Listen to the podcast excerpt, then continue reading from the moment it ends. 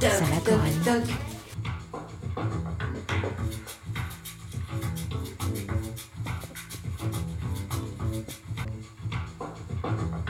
Donc j'ai pris trois livres.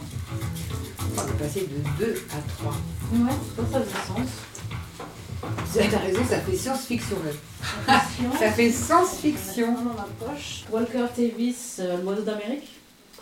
Ensuite, il y en a un qu'il faut pas abîmer parce qu'il est tout neuf. C'est celui-là, le seul qu'elle a à librairie, c'est celui-là. De toute manière, on n'abîme pas les livres. Nous n'abîmons pas les livres, qu'on se le dise. Pierre l'autre Et Eric Hechet, Tiger. Je pense que c'est très très sombre et très bien. Je ne l'ai pas encore lu, mais, Yes. mais voilà. Tiger, Orsol et l'oiseau d'Amérique. C'est-à-dire qu'on fait des liaisons sans le vouloir, euh, chers auditeurs, chères auditrices. Complètement dingue. C'est toi qui es dingue. Mais il faut bien un peu de dinguerie, euh, non? Et là, Ah oui, alors là, parce que là, on, on atteint des sommets là. on a quoi? On, on atteint des sommets en termes euh, De dinguerie? de dinguerie, non? Oui, on est bien. Après, tu peux. Attends, ils annulent les trains. Non, mais ils annulent mon train, le train que je devais prendre. Ah, donc tu penses que eux ils savent? Ils savent quoi? Non, pas du tout, ça n'a rien à voir. C'est juste Oui, parce que ça comme va. c'est confiné. Maligne, toi. Ah bah c'est aussi Oui, ils possible. savent déjà.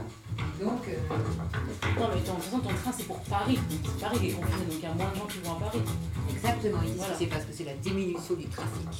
Oui. Par Et contre, celui-là, il est supprimé. Ils, sont, ils savent déjà quelque chose? Ah, mais moi je pensais que c'était pas du tout nous qui allions- qui allions être confinés. Moi je pensais que c'était l'Aude, le Rhône et. C'est un nouveau truc dans l'émission Marque-Page, c'est lancer vos paris. Ah oui, c'est enregistré. Il n'y a rien à gagner. Faites vos paris. Alors, l'Aude, le Ah Rhône. non, ça, ça enregistre pas. Si, ça enregistre. Mais ça enregistre parce que quelquefois il se passe des Ah trucs. oui, d'accord, oui, pas du tout. Et moi ça me sert, toc toc toc, je l'ai raté, c'est con, j'étais juste en train de m'installer, mais toc toc toc, bonjour Coralie, ça, ça, déjà. Déjà, on peut le refaire. hein.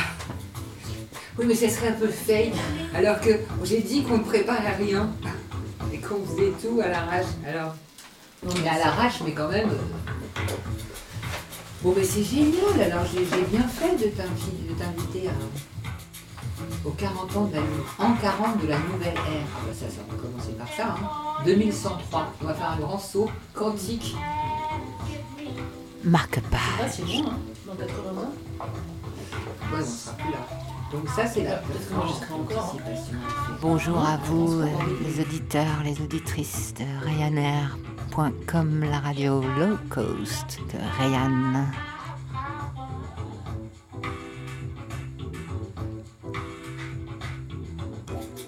Marque-page, une émission de lecture intuitive et aléatoire. Pour notre plus grand plaisir et pour le vôtre, surtout.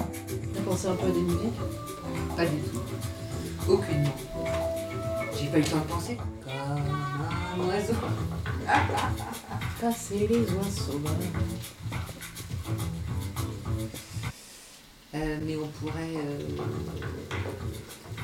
Qu'est-ce qu'on pourrait Alors moi j'en ai une que j'aimerais bien mettre au début. Ah bah génial, tu vois, c'est ça qui est, qui est bien. J'ai mis en charge, j'ai branché le studio, je sais pas tout faire. En plus, on fait toutes les deux. Alors, 94%, c'est bien. Euh, T'es en... Toulouloute Toulouloute. Euh, bonjour. Hello. Hello. Please plug my cable in the headphone jack of your device. On peut pleurer pour des événements Oh, J'ai vu un politiques. reportage On hier sur plus les bouddhistes frites. On racistes coupe qui beaucoup. désinguent les musulmans. On fixe des euh, têtes en euh, carton. oui, euh, bah, On raconte des salades au téléphone. On a soudain un sens Ouïghours, du luxe qui s'installe. euh, On dévie les aussi, conversations, les parfois les avions. Ah là là, Mais c'est très rare, il faut bien le dire. Marque-page. Marque-page. Marque-page, Alors, on commence? Une émission de lecture par Charlotte Stone et Coralie. Qu'est-ce qu'on pourrait imaginer comme autre musique après ça? Dis-moi, vas-y, euh, pour euh, imaginer d'autres choses, peut-être.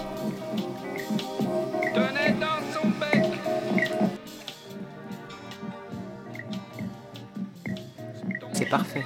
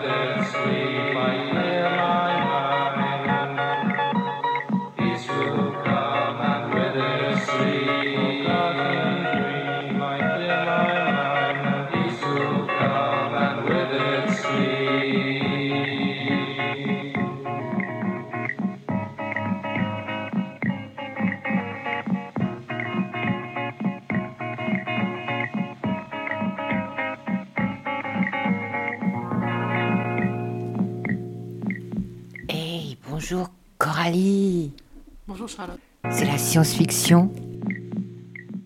Alors aujourd'hui, j'ai emmené trois livres.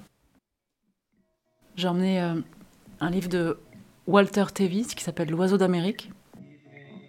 Ensuite, un livre, une nouveauté, un livre de Eric Richet qui s'appelle Tiger. Et une autre nouveauté, Hors sol de Pierre Alferi. Voilà, Mais c'est fantastique. Nous voilà à la tête d'un programme épatant. tout à fait. On a une session euh, express, mais parce qu'on n'arrête pas d'optimiser. Donc on essaye de, de faire mieux et plus vite. Déjà dans la prise de son. Après, euh, Anticipation. Alors je te laisse lire, Charlotte. ah bon? On commence directement avec euh, Pierre Alféry. Pierre Alféry, nous sommes en 2103, en 40 de la nouvelle ère. Orsol est un grand roman poétique d'anticipation qui, de nacelle en nacelle, invite le lecteur à explorer une nouvelle vie humaine dans le ciel autour de Feu la Terre. On y retrouve surtout les tendances les plus folles de notre société contemporaine. Écartèlement des classes, saccage du vivant, insularisation et hyperconnexion, dérives transhumanistes, hédonisme sexuel et indifférence. Pierre Alféry hors sol. Désormais nous sommes liés par quelque chose de plus durable et de plus profond que le chant. Notre œuvre commune est pérenne. Ignorée de tous, elle s'épanouirait encore. Oubliée de tous, elle continuerait de se diffuser, de rayonner dans l'univers. Ça n'est donc pas pour la faire connaître que je poste des lignes. J'aimerais que ces admirateurs futurs sachent pourquoi et comment nous l'avons créée. Quant à nous, nous n'aurons jamais plus accès à la merveille. Mais c'est un prix que je paie volontiers pour avoir assisté de près à sa naissance. Nous sommes sept, deux barytons, le doyen, Yann et Jake, un ténor, Robin, une mezzo-soprano, Sue, la doyenne, deux sopranes, Angie, le diminutif d'Angelai, et votre servante. Enfin, la seule qui puisse être dite colorature, Kirsten, notre diva. Elle est à peu près tout ce que je voudrais être, et aussi blonde que je suis brune. Je la respecte trop pour la détailler davantage. D'ailleurs, aucun ne manque de charme, je trouve. Pourtant, à part le couple antéraptère formé par Sue et Yann, nous restons tous célibataires. À moins de 25 ans, ce n'est pas encore un problème. Est-ce l'exemple de nos deux aînés qui nous décourage Ils sont de moins en moins aimants et de plus en plus sombres depuis le transnassage de leur fils unique. Je sais pertinemment qu'Angie a entretenu pendant des mois une relation torride avec un type de la 57 à qui elle faisait écouter des airs d'Acha et de Lata, ces deux idoles hollywoodiennes.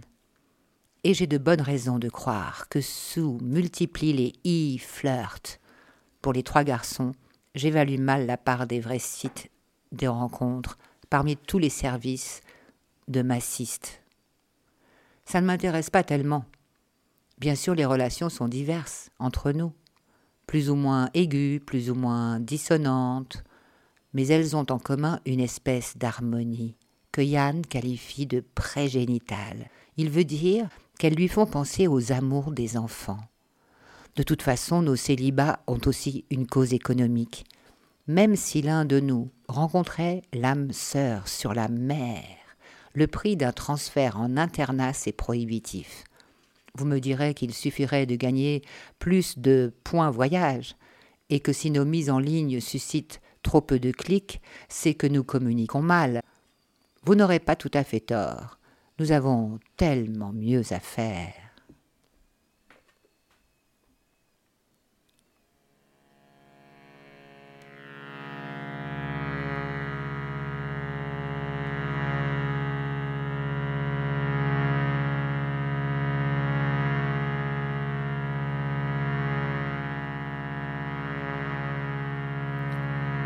Je dois dire que les choses n'ont pas bien débuté pour moi.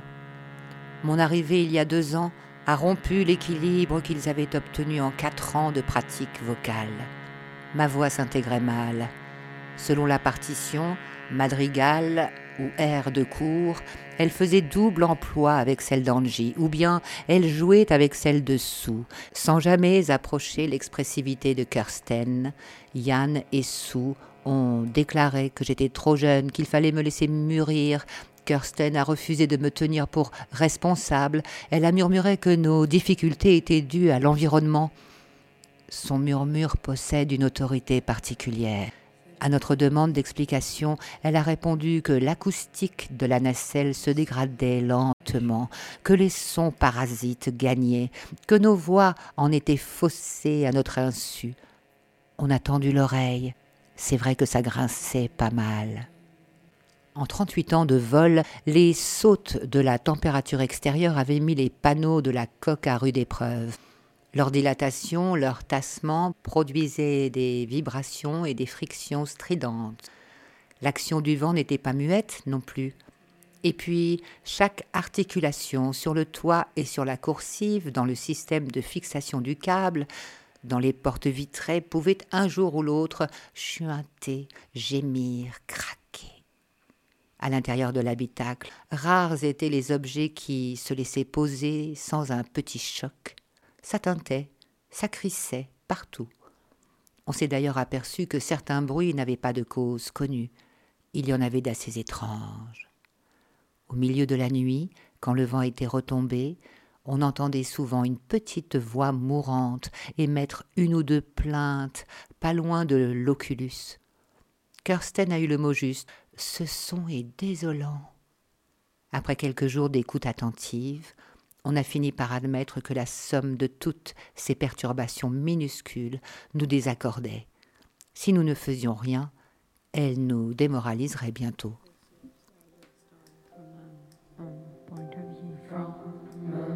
Started as I was watching, watching you. you. Ball. And as I was watching you, I was finding my love.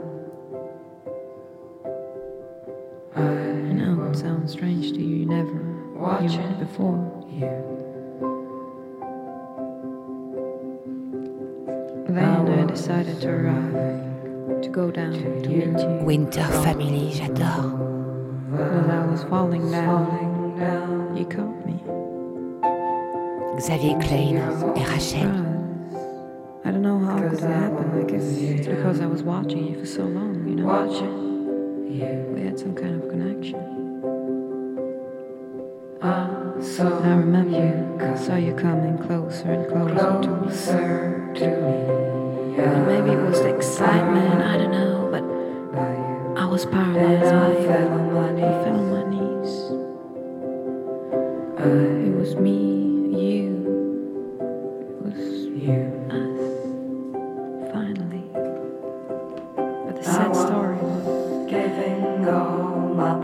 giving all my powers to you.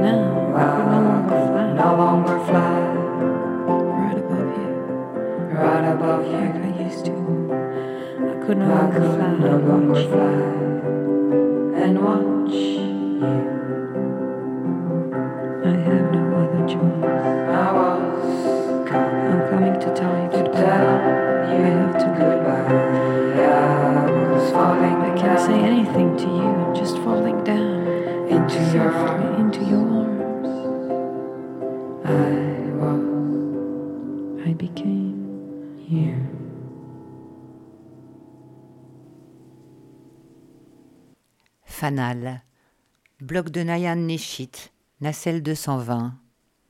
Le télescope est ordinaire.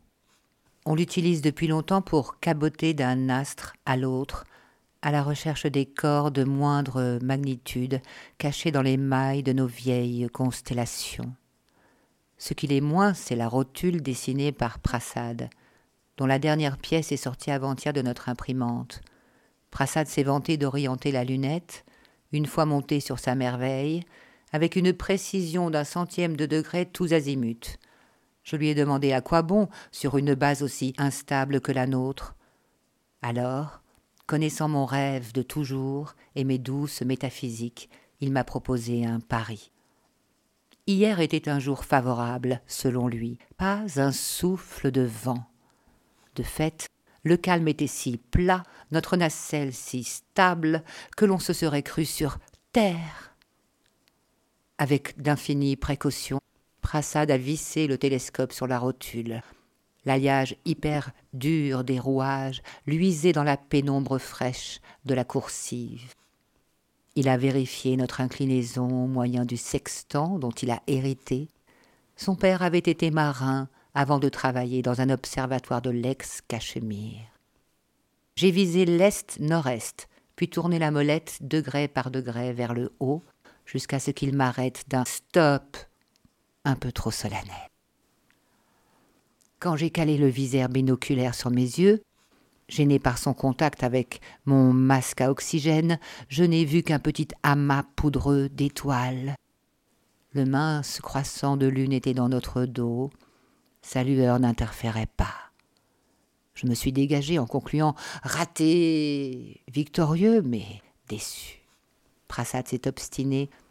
Il a lui-même actionné la rotule pour essayer deux ou trois centièmes de degré au nord, puis au sud. Il m'a cédé la place. Alors j'ai vu.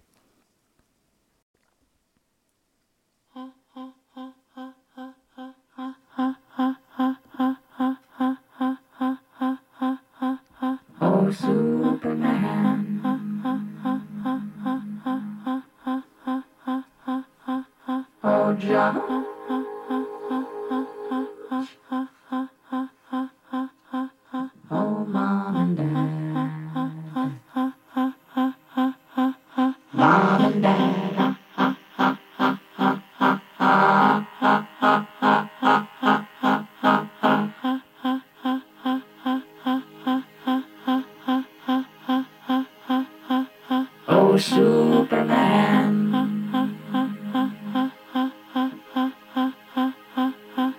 Oh, John.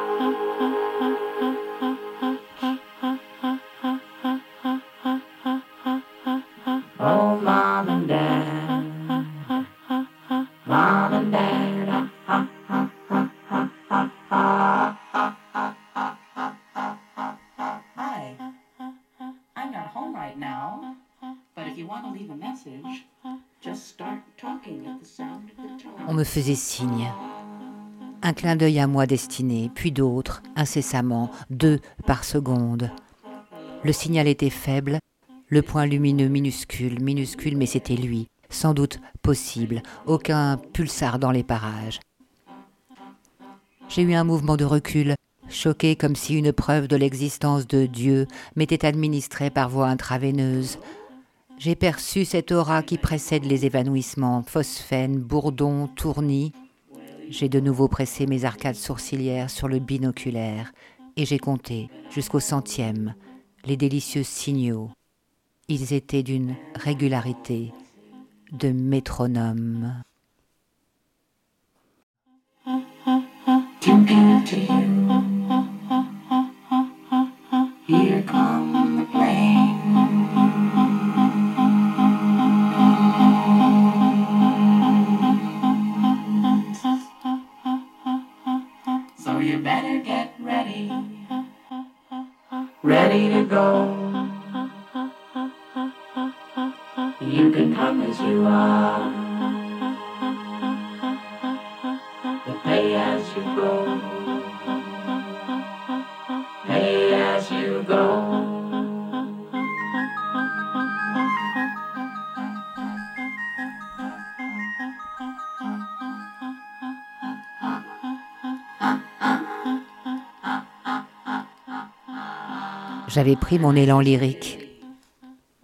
J'ai dans mes bras Prasad et dire que je doutais, dire que j'étais le plus perplexe, le plus inquiet pour notre avenir parmi les amateurs du club d'astronomie. Tu as gagné, lui dis-je, ému aux larmes avec ton chef-d'œuvre de compagnon, ta fabule rotuleuse. Demande-moi ce que tu voudras, que tu te calmes un peu, m'a répondu Prasad, branché sur ses capteurs solaires. Un fanal de ce genre peut tourner plusieurs siècles au-dessus d'une coque vide.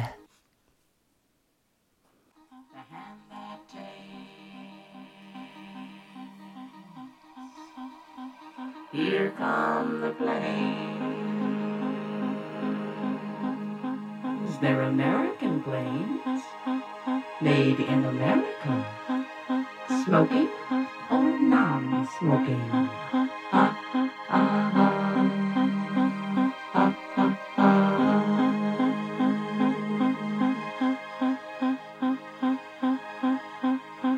And the voice said, neither snow nor rain,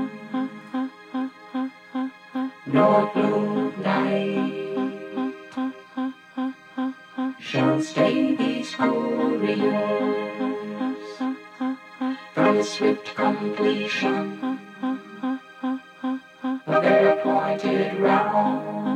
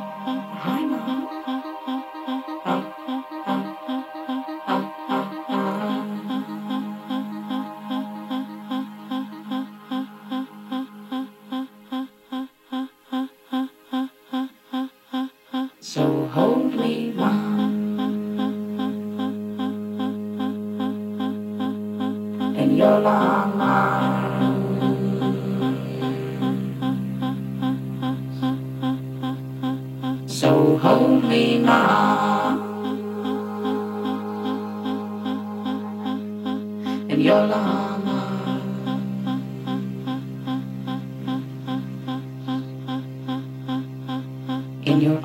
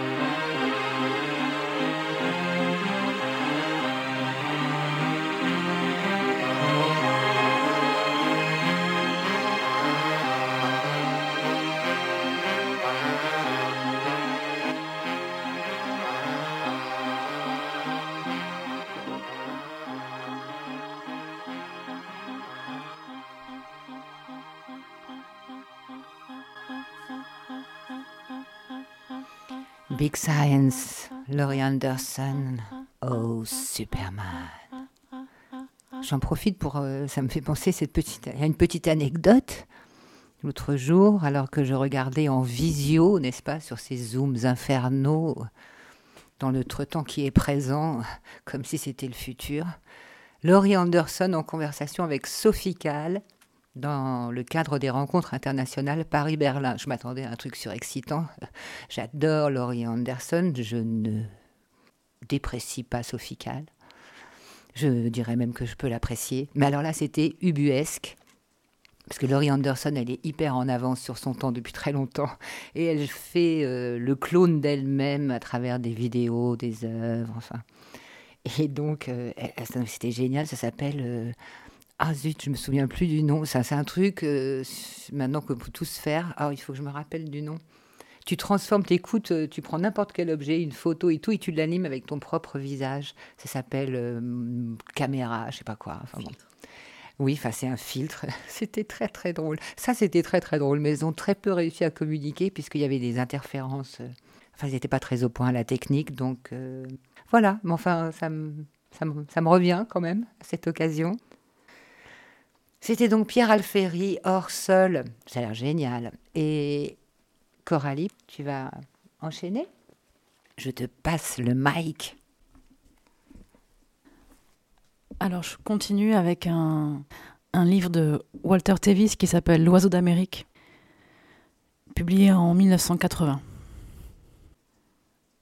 Je vais arrêter d'écrire et me remettre à lire. Ma vie est devenue vraiment très bizarre. 169e jour. Je lis presque continuellement. Je ne prends plus de sopor et ne fume plus de marijuana. Je lis jusqu'à tomber de sommeil et je m'effondre sur mon lit, l'esprit en ébullition, hanté par la foule des visages, des gens et des idées jaillies du passé qui tourbillonnent dans ma tête. Et enfin, épuisé, je m'endors comme une masse. Et j'apprends de nouveaux mots, 30 à 40 par jour. Bien avant les robots, l'intimité et la vie privée, l'histoire de l'humanité n'était faite que de violence. Je ne sais pas ce que j'en pense, ni ce que je ressens face à tous ces morts et à tous ces événements. La révolution russe, la révolution française, le grand déluge de feu, la troisième guerre mondiale et l'incident de Denver. On m'avait appris lorsque j'étais enfant qu'avant le second âge, tout n'était que violence et destruction, car à cette époque, nous disait-on sans autre précision, les droits individuels n'étaient pas respectés. Nous n'avons jamais développé le sens de l'histoire. Tout ce que nous savions, et encore à condition de nous livrer à des déductions, c'était qu'il y avait eu d'autres gens avant nous et que nous étions meilleurs qu'ils ne l'avaient été. Mais on ne nous encourageait pas à penser, sauf à nous-mêmes. Pas de questions, relax. Je reste stupéfait par le nombre d'hommes qui ont agonisé et qui sont morts sur les champs de bataille pour satisfaire les ambitions de divers présidents et empereurs, ou encore par la confiscation au profit d'importants groupes de gens, tels les États-Unis, d'immenses réserves de richesses et de puissance refusées à d'autres. Et pourtant, il semble malgré tout qu'il y ait eu des hommes et des femmes de bien, et beaucoup de gens heureux aussi. 6 octobre. Il faisait presque nuit quand nous franchîmes l'immense pont désert tout rouillé qui mène dans l'île de Manhattan. Les lumières étaient déjà allumées dans certaines petites maisons de permoplastique qui bordent Riverside Drive. Il n'y avait plus personne sur les trottoirs à l'exception de quelques robots qui poussaient des chariots de matières premières en direction des boutiques de la 5e avenue ou de rares équipes sanitaires qui ramassaient les ordures. J'aperçus néanmoins une vieille femme sur Park Avenue. Elle était grosse, vêtue d'une robe grise informe, et elle portait un bouquet de fleurs à la main. Nous croisâmes quelques psibus, vides pour la plupart. Une voiture de détection sillonnait les parages. New York était très calme, et je commençais à m'inquiéter. Je n'avais rien mangé depuis mon léger pique-nique car j'avais été trop nerveux tout l'après-midi. Je n'avais pas peur comme jadis. J'étais simplement tendu. Je n'aimais pas ça. mais je ne pouvais faire autrement que de l'accepter. J'envisageais bien à plusieurs reprises de boire un peu de whisky ou encore d'arrêter le bus devant une machine à pilules que j'aurais essayé de forcer puisque je n'avais pas de carte de crédit. Mais il y avait longtemps que j'avais appris la résolution de ne plus prendre de sopor. Je chassais donc ces pensées de mon esprit et j'essayais simplement de surmonter ce sentiment de malaise et d'énervement. Comme ça, je savais au moins ce qui se passait autour de moi. La bâtisse en inox de l'Université de New York étincelait dans le soleil couchant. En traversant Washington Square, nous rencontrâmes quatre ou cinq étudiants dans leurs aubes de jeans. L'herbe avait envahi la grande place et aucune des fontaines ne marchait. Je fis garer le bus devant la bibliothèque.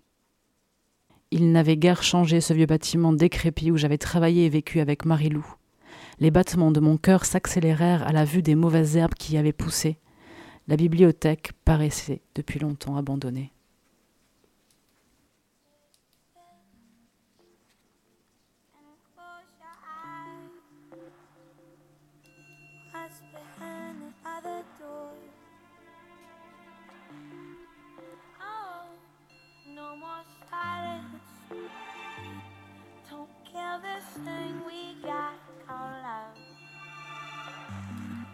Searching for the perfect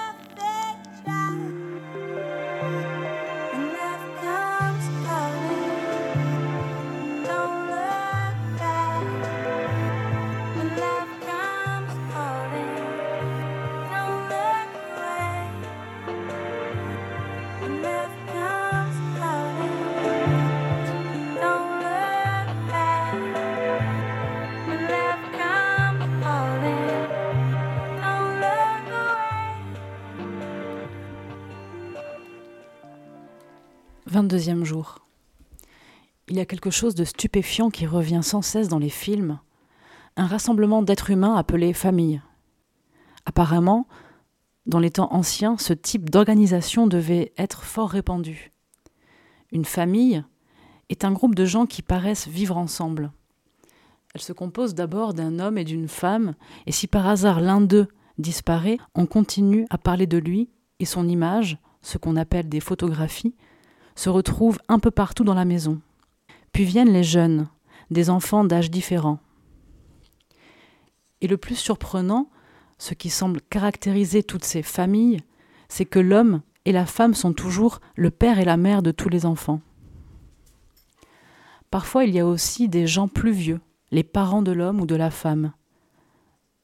Je ne sais vraiment pas quoi en penser. En fait, ils semblent tous être parents les uns des autres.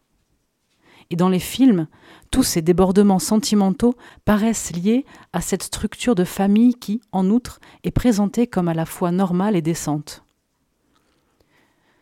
J'ai appris, bien entendu, à éviter de juger mon prochain, et surtout des gens d'une autre époque. Je sais que cette notion de famille est contraire au, au dicton être seul, c'est être bien. Mais ce n'est pas ça qui me gêne. Après tout, j'ai déjà passé plusieurs jours de suite avec d'autres personnes et j'ai été jusqu'à rencontrer les mêmes étudiants pendant plusieurs semaines. Ce n'est pas tant la faute de promiscuité qui me dérange dans ces familles. Je ressens plutôt une espèce de choc en imaginant tous les risques que ces gens ont pu courir. Ils donnent l'impression d'éprouver tellement de sentiments les uns pour les autres. Cela me scandalise et m'attriste. Et ils se parlent tellement entre eux. Leurs lèvres, même s'il n'en sort aucun son, ne cessent de remuer. 23e jour. Je me suis couché la nuit dernière en pensant aux risques que ces gens, il y a si longtemps, prenaient dans leur famille. Et dès le matin, je passais un film qui prouvait justement combien ces risques pouvaient être graves. Sur l'écran, un vieil homme était en train de mourir. Il était allongé sur un étrange lit d'autrefois dans une maison, et non dans un hôpital mouroir. Et il était entouré de sa famille. Une pendule avec un balancier était accrochée au mur. Il y avait des filles, des garçons, des hommes, des femmes, des personnes âgées, bref, plus de monde que je ne pouvais en compter. Tous étaient malheureux et tous pleuraient. Puis quand il est mort, deux des filles, les plus jeunes, se sont jetées sur son corps, la poitrine soulevée de sanglots silencieux. Il y avait un chien au pied du lit, et à la mort du vieillard, il a posé sa tête entre ses pattes comme s'il éprouvait du chagrin, et l'horloge s'est arrêtée. Ce spectacle de souffrance inutile me bouleversa au point que j'abandonnai le film à cet endroit pour me rendre au zoo.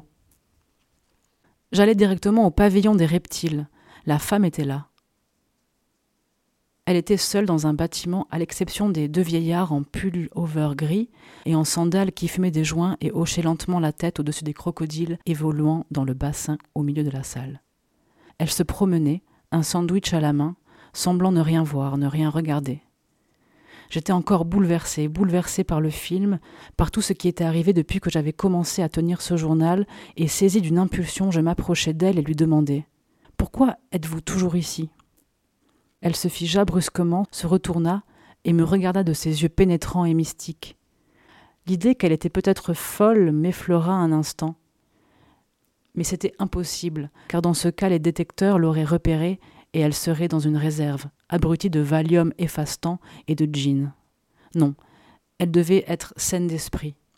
Il fallait qu'elle le soit. Quiconque marchait librement au milieu de ses semblables était sain d'esprit. Je vis ici, répondit-elle. Personne ne vivait dans les zoos, du moins pas à ma connaissance, et l'entretien du zoo était probablement assuré, comme toutes les institutions publiques, par des robots de type ou d'un autre. Pourquoi demandai-je? C'était une intrusion dans la vie privée, mais je n'y attachais pas trop d'importance. Peut-être à cause de la présence de tous ces reptiles qui glissaient et ondulaient dans les cages de verre qui nous entouraient et des feuillages synthétiques lourds, verts, luisants, qui faisaient ployer les arbres artificiels. Et pourquoi pas répondit-elle. Puis elle ajouta Vous aussi Vous êtes souvent dans le coin Je me sentis devenir écarlate. C'est vrai, je viens ici quand je me sens contrariée. Elle me dévisagea. Vous ne prenez pas de pilule? Si, bien sûr, m'empressai-je de répondre. Puis j'ajoutai Mais je viens quand même au zoo. Ah bon, fit-elle, moi je ne prends pas de pilule. Ce fut à mon tour de la dévisager. C'était probablement impensable. Vous ne prenez jamais de pilule J'en prenais, mais maintenant elles me rendent malade. Je veux dire que quand je prends des pilules, ça me fait vomir. Mais il n'y a pas de pilule contre ça? Un robot médic pourrait sans doute. Je suppose, oui, fit-elle. Mais est-ce que je ne vomirais pas une pilule anti-vomitive? Je ne savais pas si je devais ou non sourire. Finalement, je souris, même si tout cela avait un caractère des plus choquants.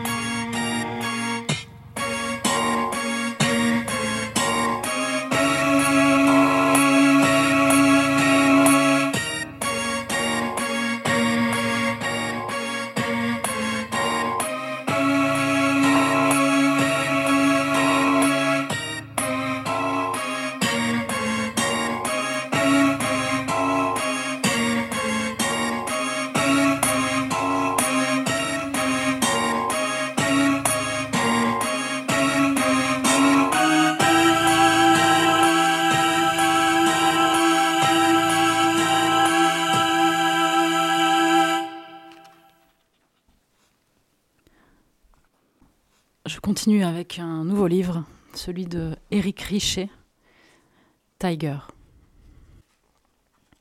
Marécage. Xugine rêve, debout, nu. Corps différent du sien, plus léger, svelte, aérien. Entièrement tatoué, alvéolé, hexagone noir agencé en tuiles, armure, caparaçonné. Elle avance dans l'eau glacée Le froid comprime ses mollets comme deux bracelets de force. Elle se fige, mais le niveau continue de monter. Sable mouvant sous ses pieds, boue épaisse qui grimpe le long de sa cuisse, murène grasse et huileuse. La jeune femme plonge les mains sous la surface, extrait la créature de l'eau en serrant sa tête. Un court boa couleur chair qui ne se débat pas, aveugle, édenté. La bête lui parle, articule des mots silencieux. Xugine se penche pour l'entendre, comprend que c'est elle qui commence à manquer d'air. Elle suffoque. La bouche de la bête dessine un O de ses lèvres ourlées et lui crache un jus sombre au visage. Xugine secoue la tête, puis se réveille. Elle se redresse sur le vieux lit de camp militaire, éclate de rire intérieurement pour ne réveiller personne. Putain, on peut difficilement faire plus phallique, se dit-elle en se tournant vers le carton retourné qui sert de table de chevet. Mal de tête. Elle attrape son téléphone pour checker l'heure, se maudissant de l'avoir laissé allumer toute la nuit si près de sa tête d'électrosensible. On capte mal au refuge. Et le peu d'ondes qui traînaient là sont riches en céphalées. Aucune barre sur l'écran. 5h47, fait chier. Elle grogne. Elle se grignote une cuticule, les ressorts du lit Queen quand elle se penche pour saisir son carnet. Elle note son rêve à la lettre M comme marécage. Un rêve d'eau. Ça faisait longtemps. Elle ne s'y est pas noyée pour une fois grâce à sa petite procédure de réveil d'urgence. Sa mère serait fière. Xugine n'en est pas à se balader dans le quartier hors de son corps comme elle, pas encore du Wake Initiated Lucid Dream. Mais bon, elle commence à maîtriser quelques techniques de rêve lucide. La sensation d'étouffement est encore présente. Elle lui rappelle les séances d'étranglement avec certains clients. Leurs visages qui disparaissent, qui s'effacent par degrés. Privé d'oxygène, on ne peut plus rien imaginer, juste nommer les choses et encore, même les mots deviennent flous. Xugine se retourne pour voir si la bouilloire électrique est toujours là, fidèle au poste, posée sur le petit tabouret près de l'entrée, à côté de la seule prise de la cellule. La pièce n'a d'austère que le nom. Elle est même très convoitée, seule pièce calme au sein du chaos routinier de 59 enfants du refuge. Chambre individuelle, havre de paix et de retrouvailles avec soi-même. Elle est réservée à ceux qui sont de garde ou qui manifestent un besoin urgent d'isolement ou de silence. La jeune femme repousse la couette et pose les pieds sur le sol froid. Sa chaussette droite manque à l'appel, planquée quelque part au fond du lit. Elle se lève quand même. Il reste un peu d'eau dans le récipient, tant mieux. Pas obligée de sortir comme ça dans sa vieille polaire pyjama. En attendant les 100 degrés, Xugine sort un sachet de thé du seau de survie caché sous le carton de la table de nuit. Un carré de lumière s'invite sur le mur opposé projeté à travers la lucarne, bien décidé à ruiner son réveil en douceur.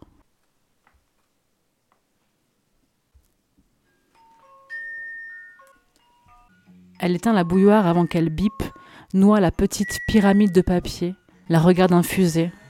Elle tourne la tasse à la recherche des deux chats dessinés sur le toit, mais l'eau bouillante les a fait déguerpir.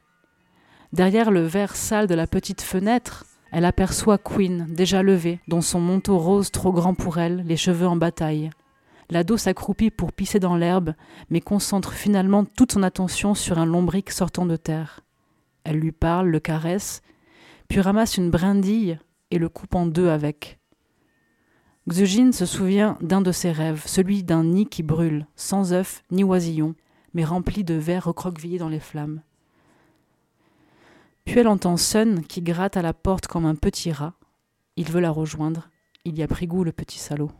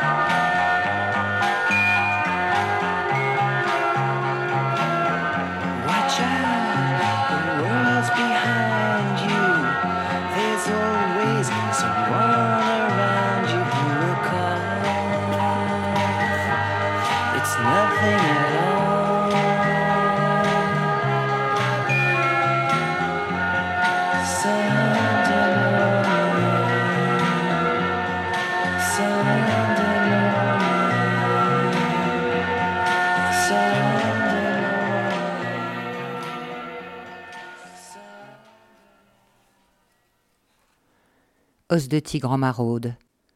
Va pisser dans un bar. Tasse fumante au coin d'une table. Un pépé médusé par l'écran de télé. Le café du vieux est dégueulasse. Os de tigre ne le finit pas. Repose la tasse avant qu'il ne la repère. Pas de danger. Le pépé toujours hypnotisé. Dans l'arrière-salle, ça joue à la machine à sous. En terrasse, deux hommes font une partie de Xanki en plein soleil. L'un d'eux agite un éventail publicitaire. Le plateau prend toute la table. Bouteille de bière entre les pions. Un gars passe sur le trottoir, sifflant comme s'il était heureux. Une moche à frisette se gare le long du bar, se maquille dans le rétro. Mou adultère. Un triporteur du siècle dernier raye un SUV. Ça s'engueule, ça se pousse. Les joueurs d'échecs font claquer leurs pions sur le bois. La partie s'accélère. La bonne femme dans la voiture finit sa toilette et repart. Le vieux n'a toujours pas bougé. Chaîne d'infos locale. En direct. Un candidat au suicide. En haut du bâtiment. En bas, les gens qui filment avec leur téléphone. Les pompiers sur le toit négocie avec le gars. La foule excédée qui l'exhorte à sauter, os de tigre, vole quelques sucres et s'en va. L'ado au front brûlé les caillasse sans viser. Tout le monde en prend pour son grade. Dispersion, sauf la petite squaw qui reste avec Essad caché derrière lui, les mains sur les oreilles, comme si l'autre gamin tirait à l'arme lourde. La russe tourne le dos aux pierres et s'accroupit avec la dos aux joues barbouillées. Elle sent le rouge à lèvres. Elle lui montre sa cachette, une vieille baignoire renversée sur le côté, et les voilà partis se mettre à couvert en marche forcée de canard, les fesses dans les flaques d'eau croupie. Plus qu'à attendre la calmie. La petite indienne surexcitée, le regard flou, dérangé, ses mains sales qui s'agitent comme des tourniquets. Confinée au fond de son abri, elle rougit derrière son maquillage, les yeux fous, sans repos. Pluie de gravier, la retenir, la calmer. Essad décide de lui montrer la seule chose qu'il ait sur lui, le couteau CB confisqué à Binyuan. Il le déplie comme un origami, jolie chose de plastique et de fer. Le regard de la fille qui se pose et s'éclaire. Le russe revoit Binyuan dans le 4x4 endormi contre lui la majeure partie du trajet jusqu'ici, vitres ouvertes pour chasser l'odeur de sa peur. Puis arrivé à destination, groggy devant la porte de sa mère à l'interphone qui n'avait pas daigné leur ouvrir. Queen veut toucher la lame, et Sad ne préfère pas, lui montre du bout des doigts le fil bien aiguisé. L'ado veut le lui échanger et sort un coléoptère du fond de sa polaire, scarabée rhinocéros sec et mort depuis longtemps, qu'elle commente et décortique dans un dialecte inconnu. La squaw, un peu plus détendue, encore un peu craintive, mais happée par le russe, se met à lui raconter mille choses. Et Sad ne comprend pas un traître mot, mais la croix, dure comme fer. Ça hurle, ça bastonne de l'autre côté. La bourrasque de pierre est passée, maintenant ils en viennent au point. L'ado au front brûlé, beau, comme il se fait appeler, est en train d'avoiner l'éducateur précédemment visé. L'adolescent porte un manteau informe et distribue ses coups sans regarder. Le type a quelques notions de boxe. Il part, sans se fatiguer, et fait tourner le gamin en bourrique. L'éducatrice en prend un par le col et tape l'autre dans l'épaule, puis bat le rappel et décongèle tout ce petit monde. Essad se remet debout, empoche le couteau CB et tend la main à la squaw pour l'aider à se relever. Elle refuse, boudeuse, se curant le nez avec la corne du scarabée. Queen L'éducatrice l'appelle et l'ado recule dans son trou. Le russe la signale et le regrette aussitôt, geste laid d'indique, de balance, de souka. Le lapidé arrive pour la débusquer. La petite reine s'enfuit, puis rebrousse chemin. Elle trébuche et termine sa course dans les jambes d'Essad, à qui elle confie son insecte avant de repartir. Chen lui crie quelque chose, mais la squaw s'en fout et disparaît derrière le poulailler. Le gars crache par terre et masse sa joue enflée, expliquant un truc au russe. Deux mots d'anglais et beaucoup de chinois. Yulong arrive entre-temps et traduit. Il dit que Pocahontas va être placée d'ici quelques jours dans un lieu plus adapté pour elle, et il a rajouté bon débarras parce qu'il paraît que c'est une chieuse, explique le fixeur. Chen sort un paquet de clopes. Il empeste déjà le tabac. Et Sad se demande ce qu'il fout là. L'autre éduque rassemble les troupes. Elle fait la gueule, seule, au milieu des marmots, la peau sombre, la trentaine chargée, lestée d'une vie brute. Yulong demande aux Russes s'il a vu Binyuan et ils l'aperçoivent en même temps, hypnotisé devant un rat dans l'eau stagnante d'une piscine gonflable empêtrée dans un sac plastique. On dirait une méduse, le sac, commente le fixeur. S'il y avait un hippon dans le coin, il aurait déjà plongé. Putain, faudrait me payer cher pour manger ce truc. On rentre, dit Essada Yulong, sans point d'interrogation. Le russe se tourne vers le portail ouvert et laisse le fixeur gérer les adieux. Appel de phare du soleil avant de se coucher sur la ligne d'horizon. Pour les prévenir de quoi? Essad bute contre un gosse au visage contusionné qui lui montre une vidéo sur sa tablette. Le russe ne s'arrête pas, la tête qui tourne. Le gamin demande au russe dans un anglais parfait s'il est musulman. Parce qu'il y a beaucoup de musulmans ici, presque vingt mille, dit-il. Because, la route de la soie, les Arabes qui sont venus ici se sont mélangés avec nous, explique-t-il, l'index dans son poing fermé, mimant une pénétration. Eux sont good Muslims, pas comme les Ouïghours du Xinjiang. Tu connais l'armée de terre cuite? Avant, quand l'empereur mourait, tous les servants autour de lui étaient tués pour le servir dans l'au-delà, mais les gens n'étaient plus trop ok avec ça. Alors ils ont mis des guerriers de terre cuite à la place, pour combattre les esprits maléfiques et continuer à protéger l'empereur, dit le gamin en sortant une figurine de sa poche, un terracotta warrior en plastique équipé d'une calache improbable. Et Sad peine à faire le point sur le jouet, quelque chose qui cloche en lui, le tout-terrain à une dizaine de mètres inatteignable. Le petit revient à la charge. Yulong fait signe à l'éducatrice. T'as quel âge? Moi, douze ans. Je suis précoce, comme ils disent. Je suis sidéen aussi, mais ça va. Même si je baiserais bien une nipponne avant qu'on les extermine, qu'on les atomise pour de bon. Tu savais qu'on allait leur faire la guerre aux nippons? Et les œufs cuits tu les aimes, les. Les mots jusqu'au trop-plein qui débordent. Assaille et sa grèche taurus, condensée, resserrée, lui qui cherche le vide, l'amnésie, une grotte et l'oubli. Il arrive enfin au 4x4, va pour monter dedans et prend la tablette en pleine face, le gamin tirant sur son bras pour lui montrer une vraie vidéo, pas un fake. L'ultime fail d'un rooftopper chinois qui fait des tractions dans le vide au 62e étage et qui tombe.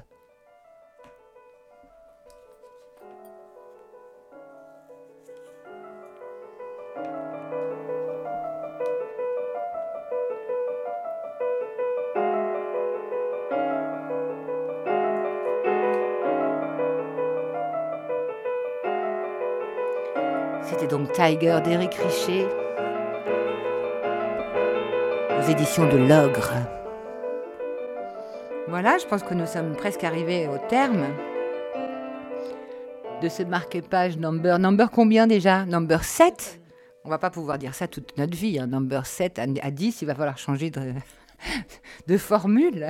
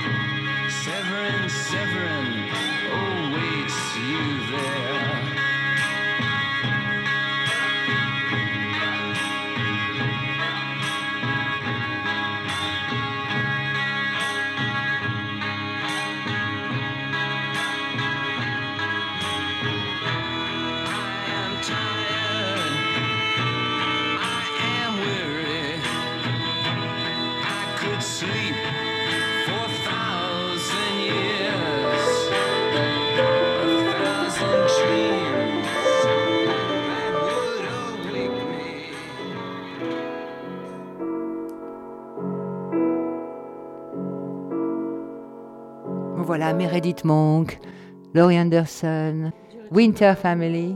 Duriticolum. Jureticolum. C'est du latin. Donc qu'est-ce qu'on ne sait pas du tout ce qu'on va faire la semaine prochaine. On ne sait même pas quand est-ce qu'on va le faire la semaine prochaine. Mais euh, rendez-vous euh, au prochain numéro. Et peut-être la nouvelle émission Tourne-disque. Tourne-disque.